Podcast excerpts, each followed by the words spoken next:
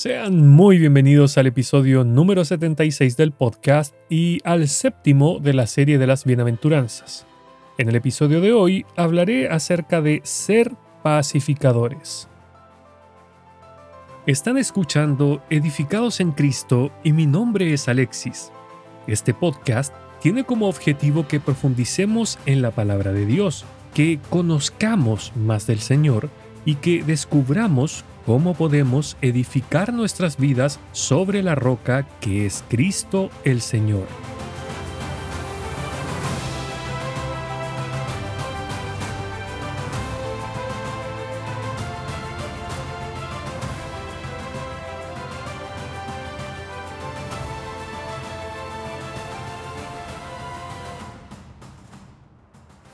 Dijo el Señor Jesús, Bienaventurados los pacificadores, porque ellos serán llamados hijos de Dios. Mateo capítulo 5 versículo 9, leí la versión Reina Valera 1960.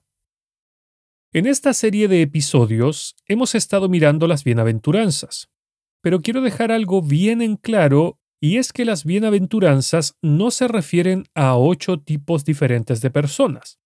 No, Acá no estamos hablando de los que son mansos versus los pacificadores, de los misericordiosos, de los humildes, etc.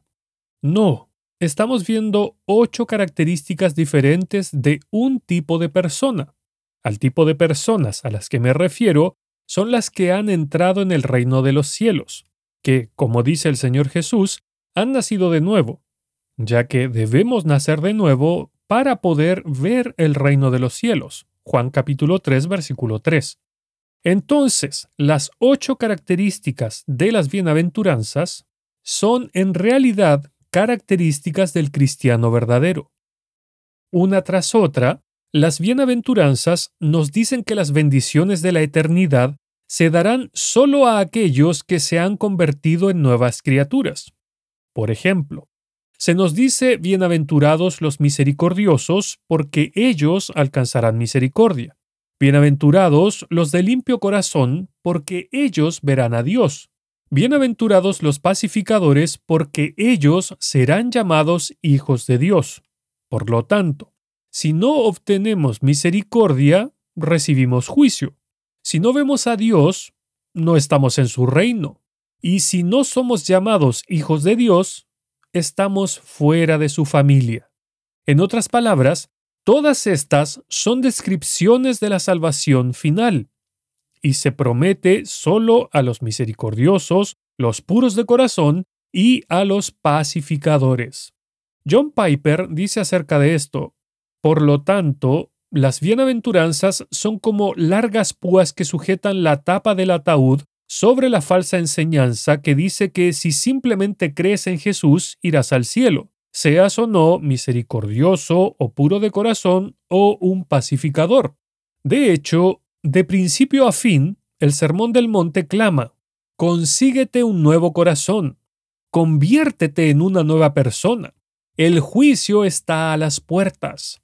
El mismo Señor dijo en el versículo 20 del capítulo 5 de Mateo, porque os digo que si vuestra justicia no fuere mayor que la de los escribas y fariseos, no entraréis en el reino de los cielos.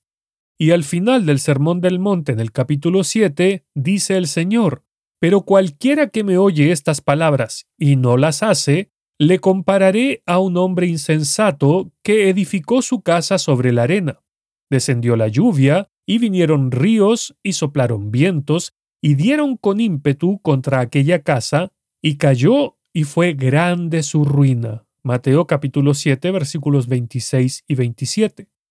En otras palabras, una vida de desobediencia a las bienaventuranzas y al sermón del monte significa que no podrá estar en pie en el día del juicio final, no importa lo que creamos, porque el Señor lo dijo así. Entonces, para entender esta bienaventuranza, comencemos con la pregunta obvia. ¿Qué es la paz? La RAE define a la paz como situación en la que no existe lucha armada en un país o entre países, y también como relación de armonía entre personas sin enfrentamientos ni conflictos.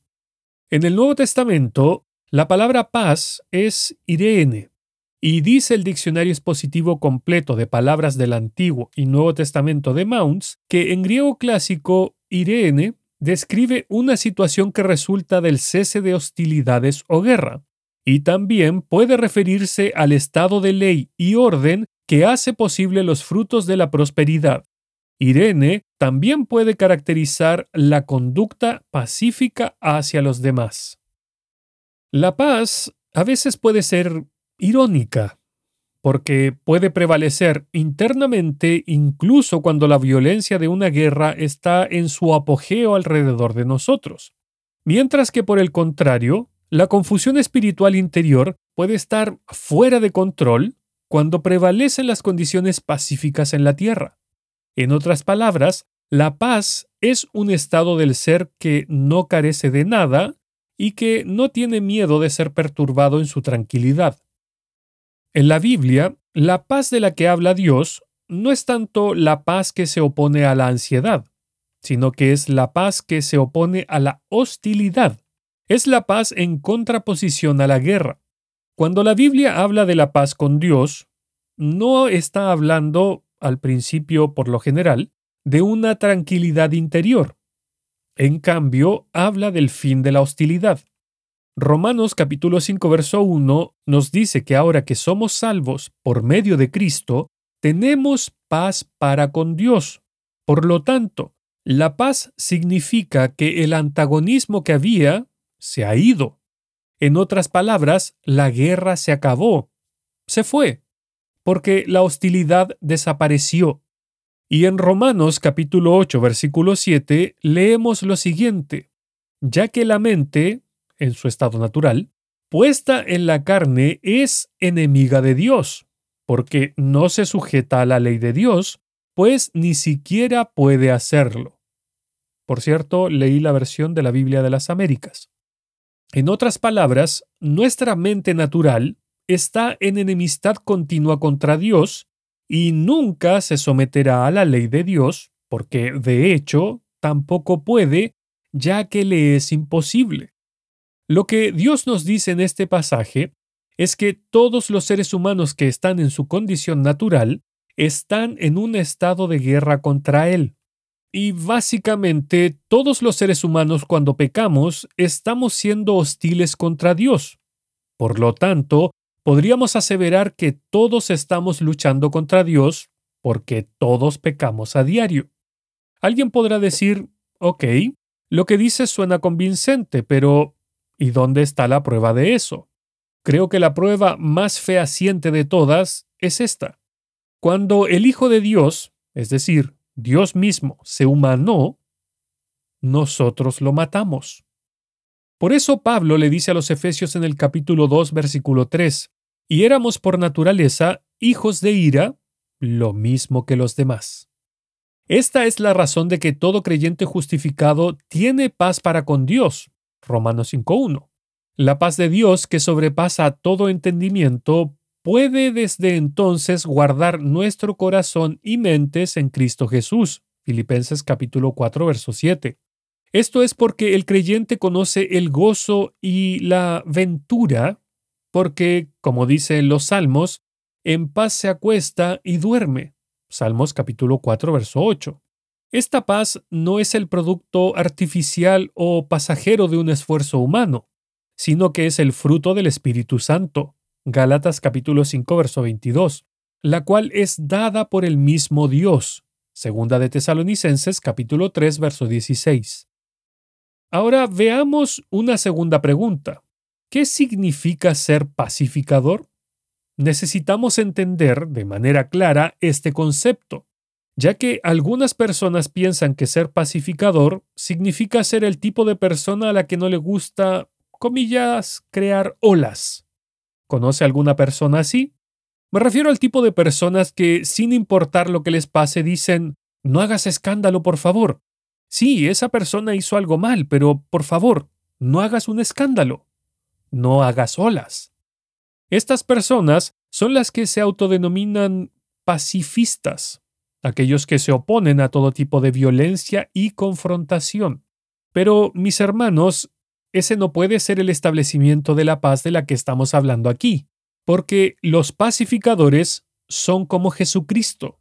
Y en los Evangelios vemos que el Señor no actuó de una manera tan pusilánime, porque le vemos, por ejemplo, confrontando a los religiosos, diciendo la verdad cara a cara sin rodeos ni tapujos, pero al mismo tiempo poniendo su rostro como un pedernal hasta la muerte. Esto es porque la verdadera paz siempre hace olas. Mis hermanos, el ser pacificador no implica ir por la vida con actitudes pasivas, porque la pasividad puede no ser más que una manifestación de comodidad o de una personalidad apocada. Es cierto que muchos de los frutos del Espíritu Santo tienen que ver con la mansedumbre, la humildad, la amabilidad, el amor sacrificado o la benignidad, los cuales son, por así decirlo, dulces y tiernos, y exigirán en determinadas circunstancias que mantengamos la calma y nos abstengamos de reacciones violentas. Pero muchas personas autodenominadas comillas pacíficas lo son porque sufren una especie de indiferencia moral, es decir, que no se preocupan por los demás, por lo cual no se, comillas, encienden ante situaciones de injusticia. Efectivamente, nunca se ven involucradas en conflictos, pero esto se debe a que rehuyen toda confrontación, porque lo hacen por intereses meramente personales, porque en realidad ellos no quieren molestarse, ya sea por pereza, cobardía o inhibición. Esta clase de personas prefieren huir, esconderse o fingir que no pasa nada. Confunden la pasividad con la paz y el conformarse con el ser pacificadores. Según William Barclay, la paz que en la Biblia se califica de bienaventurada no resulta de la evasión de los problemas, más bien es consecuencia de la actitud decidida de quien los enfrenta, lucha y vence. Lo que exige esta bienaventuranza no es la aceptación pasiva de cualquier circunstancia porque temamos hacer algo que provoque reacciones o conflictos. A lo que nos invita es a enfrentar el mal, a hacer la paz, aunque ello signifique luchar. Estas interpretaciones de la paz que mencioné antes son el concepto que tiene el mundo y que no corresponde a lo que Cristo quiso decir con esta bienaventuranza, porque son interpretaciones que reflejan las obsesiones y preocupaciones personales y egoístas, y no las del Señor Jesús.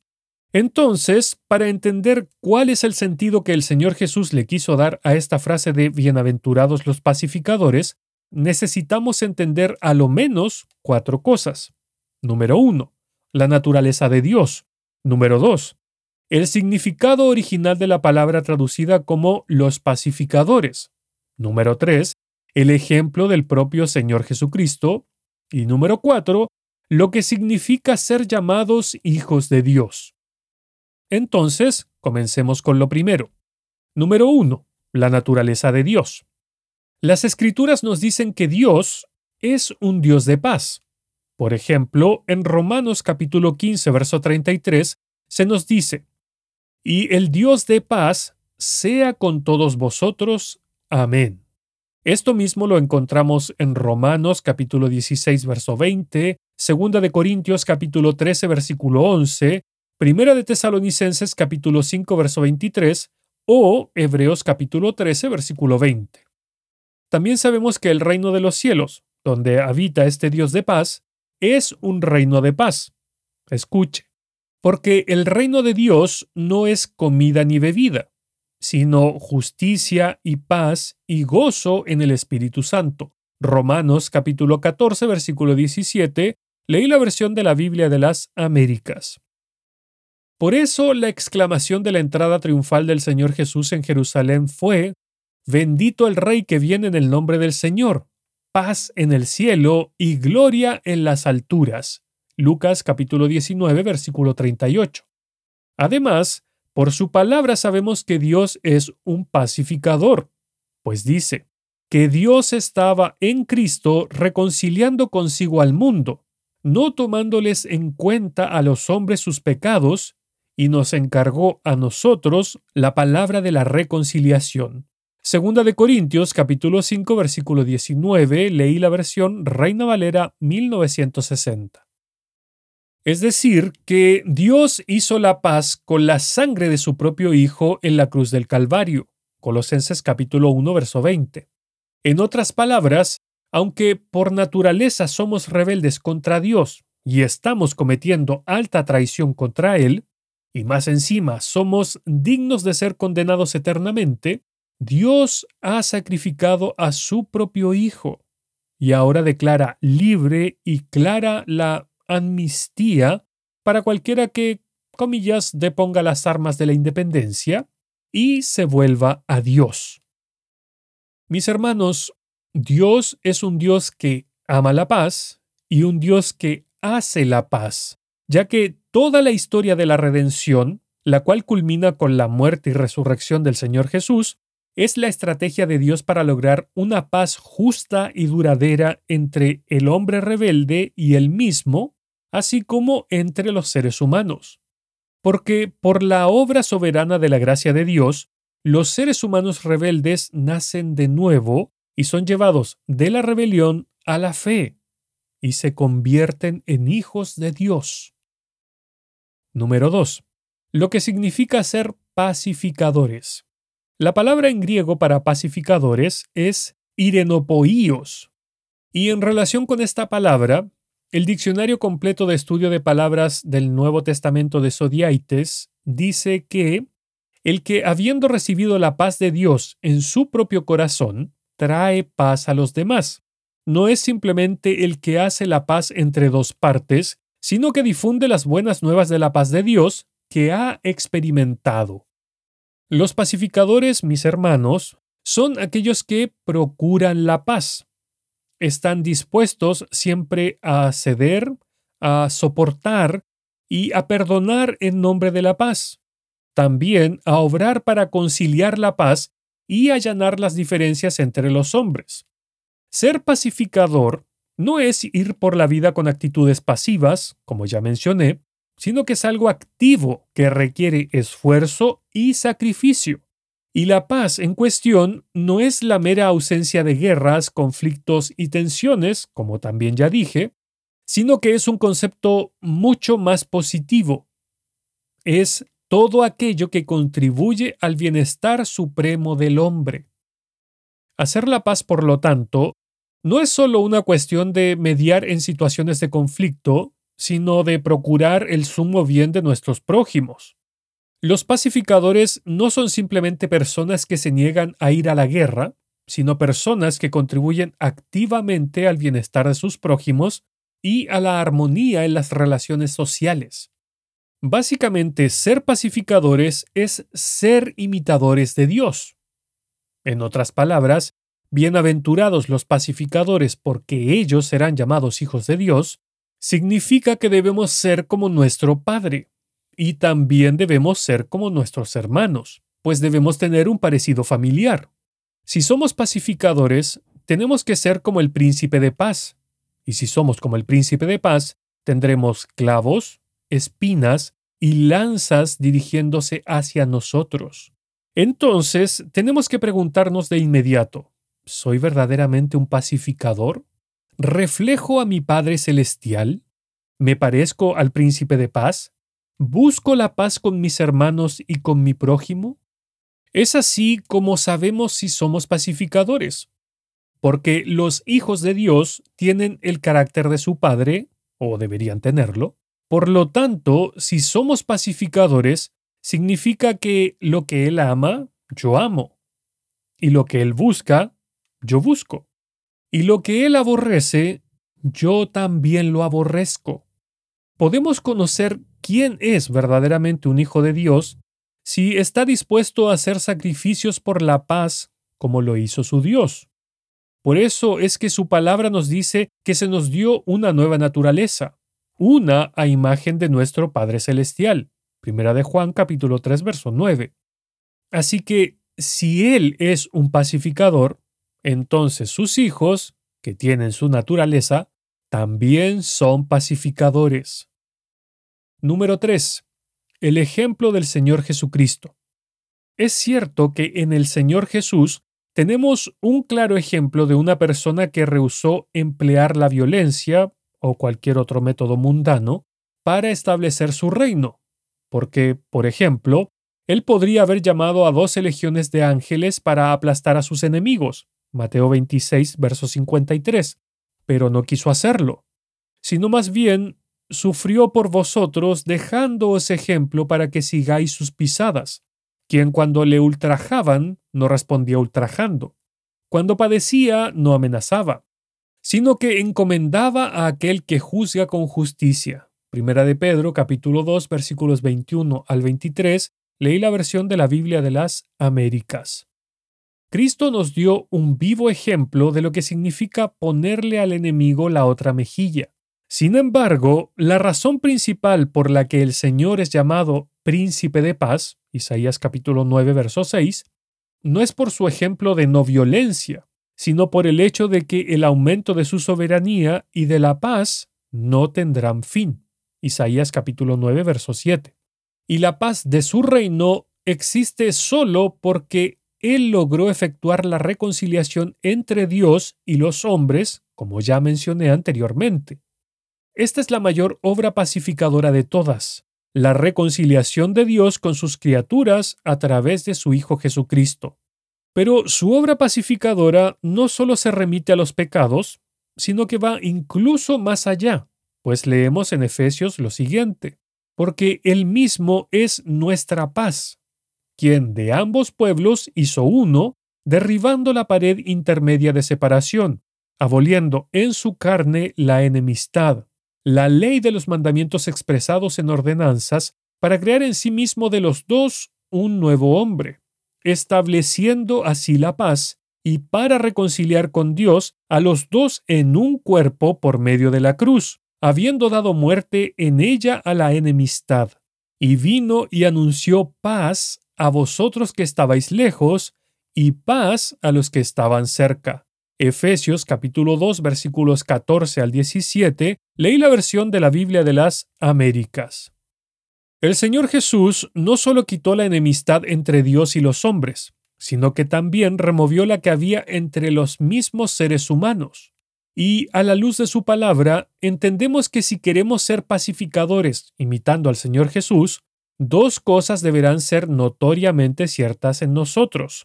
Por un lado, debemos seguir su ejemplo buscando a los perdidos. Lucas capítulo 19, versículo 10, anunciándoles el Evangelio de la paz y de la reconciliación. Y por otro lado, puesto que la nueva relación fraternal que gozamos fue creada bajo el precio de la sangre de Cristo, debemos asegurar que nuestras vidas contribuyan a la paz del reino del Señor Jesús y no a suscitar conflictos. De ahí que su palabra nos diga, Buscad la paz con todos y la santidad sin la cual nadie verá al Señor. Hebreos capítulo 12, verso 14. Y también dice, si es posible, en cuanto dependa de vosotros, estad en paz con todos los hombres. Romanos capítulo 12, versículo 18. Número 4. Lo que significa ser llamados hijos de Dios. Ahora bien, una cosa que no se puede decir de Dios es que haya renunciado al uso de la violencia. Precisamente una de las dificultades que algunos dicen tener para creer en el Dios revelado en la Biblia es su carácter, comillas, vengativo y sanguinario, el cual siempre sacan a relucir citando la destrucción de las siete naciones de Canaán. Pero no cabe duda de que es a este Dios, y no a otro, a quien Jesucristo mismo señala como el modelo de paz. Hermanos, tenemos que entender que Dios ejerce la violencia, expresa su ira y conduce sus ejércitos a una guerra sin cuartel que resultará en la destrucción de sus enemigos, no por capricho o por ser un ser antojadizo como las deidades grecorromanas. No.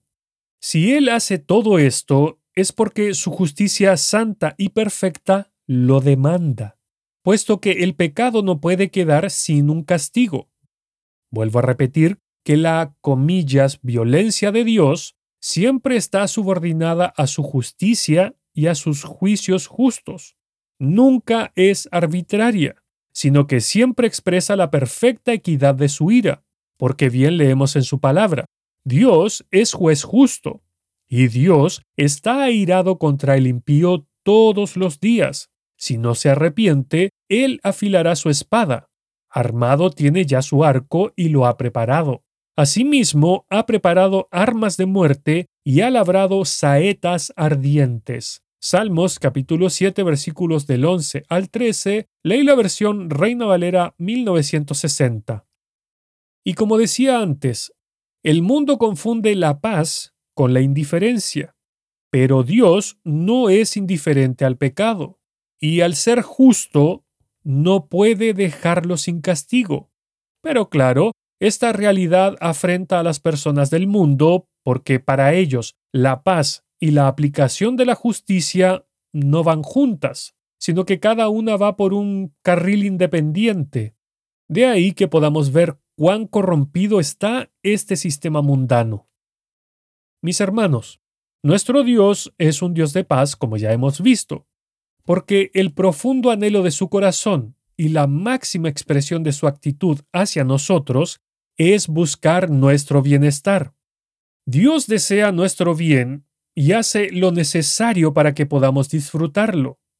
Él es un Dios de reconciliación que extiende sus brazos hacia los hombres rebeldes en señal de buena voluntad. Él desea firmar un tratado de paz con nosotros. A diferencia de las mentiras que cuenta el diablo, Dios no desea nuestra muerte, ni siquiera la muerte del impío.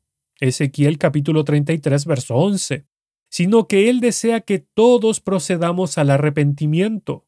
Segunda de Pedro capítulo 3 versículo 9. Pero si nos obstinamos en nuestra rebeldía y rehusamos su oferta de paz, no vacilará en destruirnos. Y esto es lo que el mundo no puede entender, porque el mensaje de la cruz es locura a los que se pierden. Primera de Corintios capítulo 1 versículo 18.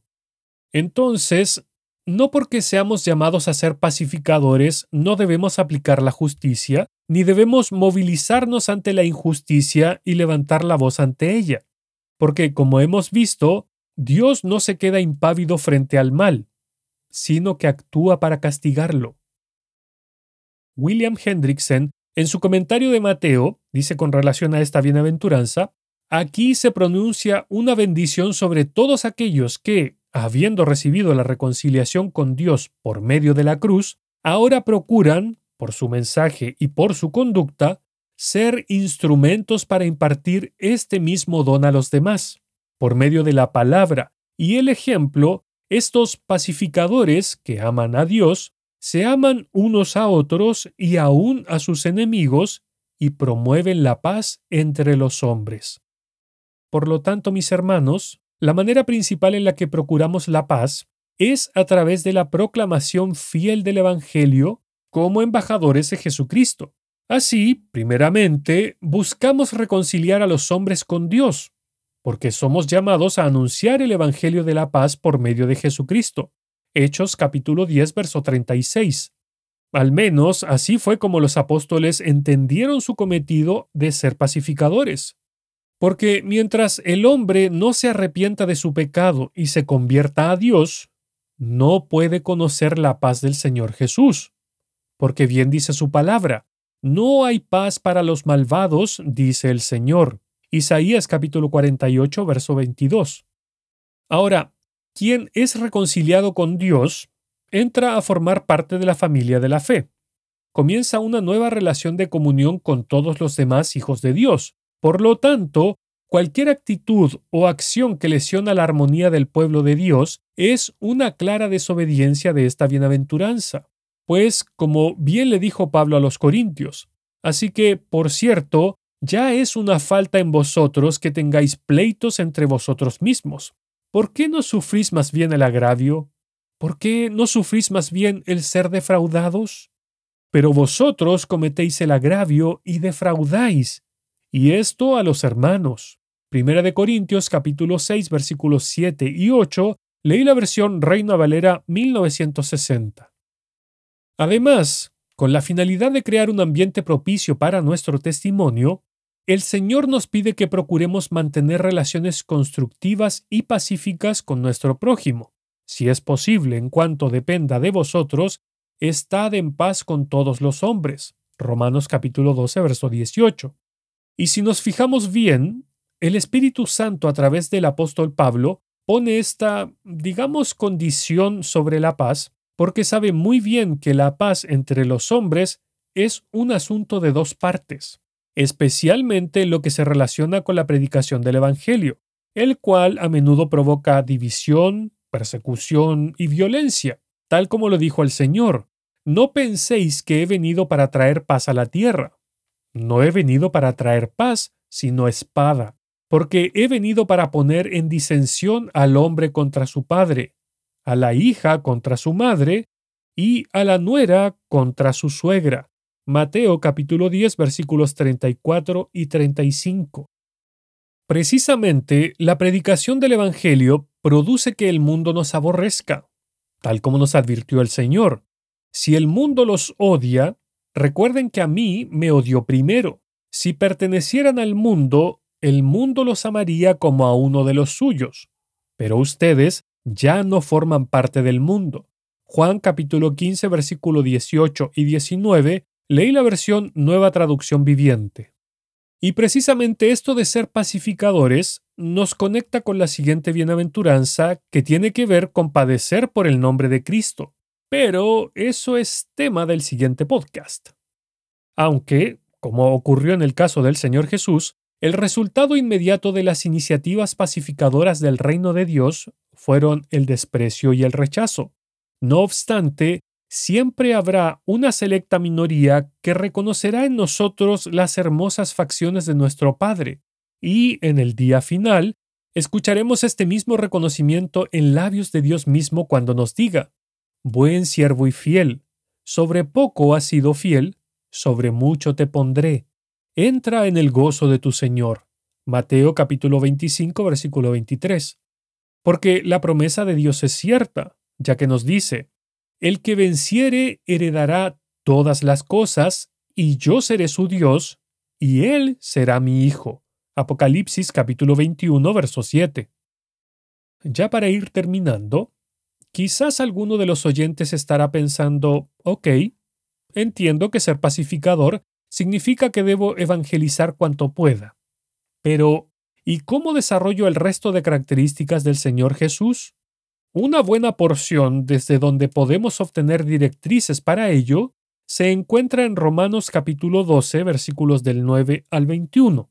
Acá podemos ver que los pacificadores deben tener amor sin fingimiento, verso 9, aborrecer lo malo y seguir lo bueno, verso 9, amar a los hermanos con amor fraternal, verso 10. En cuanto a la honra, preferir a los hermanos, verso 10 si algo merece diligencia, no ser perezosos. Verso 11. Tener fervor espiritual para el servicio al Señor. Verso 11. Gozarnos en la esperanza que nos prometió el Señor. Verso 12. Sufrir la tribulación sin reclamar. Verso 12. Orar constantemente. Verso 12. Compartir nuestros bienes con los hermanos más necesitados. Verso 13 ser hospitalarios, verso 13. Bendecir a quien nos está persiguiendo y haciendo el mal, verso 14. Bendecir en general y nunca maldecir, verso 14. Gozarse con los que se gozan y llorar con los que lloran, verso 15. Ser unánimes con los hermanos buscando la unidad fraternal, verso 16. No ser soberbios y juntarnos con los humildes. Verso 16. No creernos sabios. Verso 16. A nadie pagar mal por mal. Verso 17. Buscar hacer el bien delante de todos. Verso 17. En cuanto dependa de nosotros, estar en paz con todos. Verso 18. Nunca tomar venganza, sino dejar lugar a la ira de Dios. Verso 19. Si tenemos un enemigo y éste tiene hambre o sed, darle de comer y de beber. Verso 20. Y no ser vencido de lo malo, sino vencer con el bien el mal. verso 21. Mis amados hermanos, procuremos asemejarnos a nuestro Padre Celestial y a nuestro Señor Jesús, siendo verdaderos pacificadores en este mundo.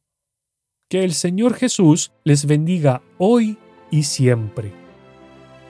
Si desea escuchar otros episodios del podcast, visite el sitio web www.edificadosencristo.net y si desea ponerse en contacto conmigo, lo puede hacer en el apartado de contacto del sitio web o escribiendo directamente a edificadosencristo.net gmail.com.